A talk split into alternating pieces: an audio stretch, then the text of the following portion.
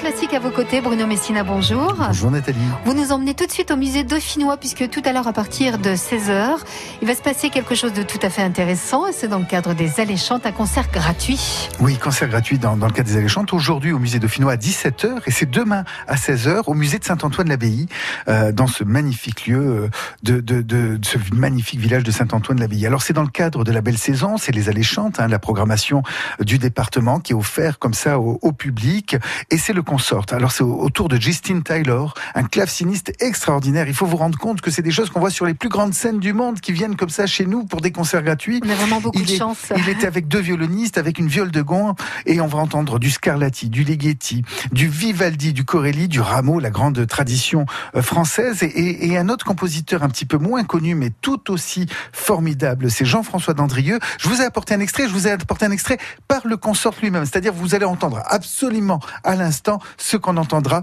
à Saint-Antoine-d'Abbaye au musée dauphinois. Voilà.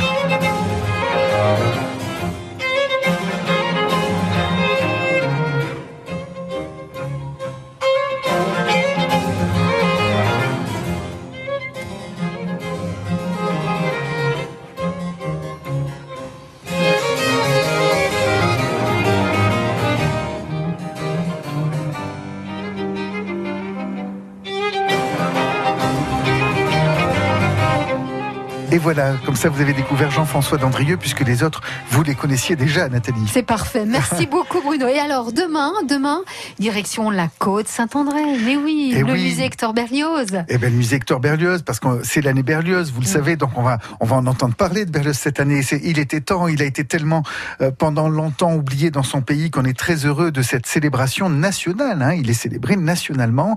Et là, c'est la symphonie fantastique. C'est un reportage euh, sur, euh, ça dure deux heures, euh, c'est gratuit, c'est à 15h30. Vous- C'est un reportage sur un, concert qui a été construit autour de la symphonie fantastique, autour de Michael Tilson Thomas, qui est un, un immense musicien, et l'orchestre de San Francisco. Vous découvrirez tout sur les coulisses de la symphonie fantastique. Une projection gratuite, hein, il faut le préciser. Et demain toujours, cette fois-ci à Lyon, à partir de 16h, à l'auditorium de Lyon, Mozart, les siècles. Oui, les siècles. Alors, euh, j'en parle aussi, c'est à Lyon, mais ils sont en résidence en Isère désormais avec le jeune orchestre européen euh, Hector Berlioz, euh, François-Xavier Roth et le chef de cet orchestre académie qui est, qui est l'orchestre que nous portons avec le département d'Isère, qui est une académie unique au monde. hein. Des, des Mhm. jeunes viennent du monde entier pour travailler sur les instruments, Nathalie, de l'époque de Berlioz.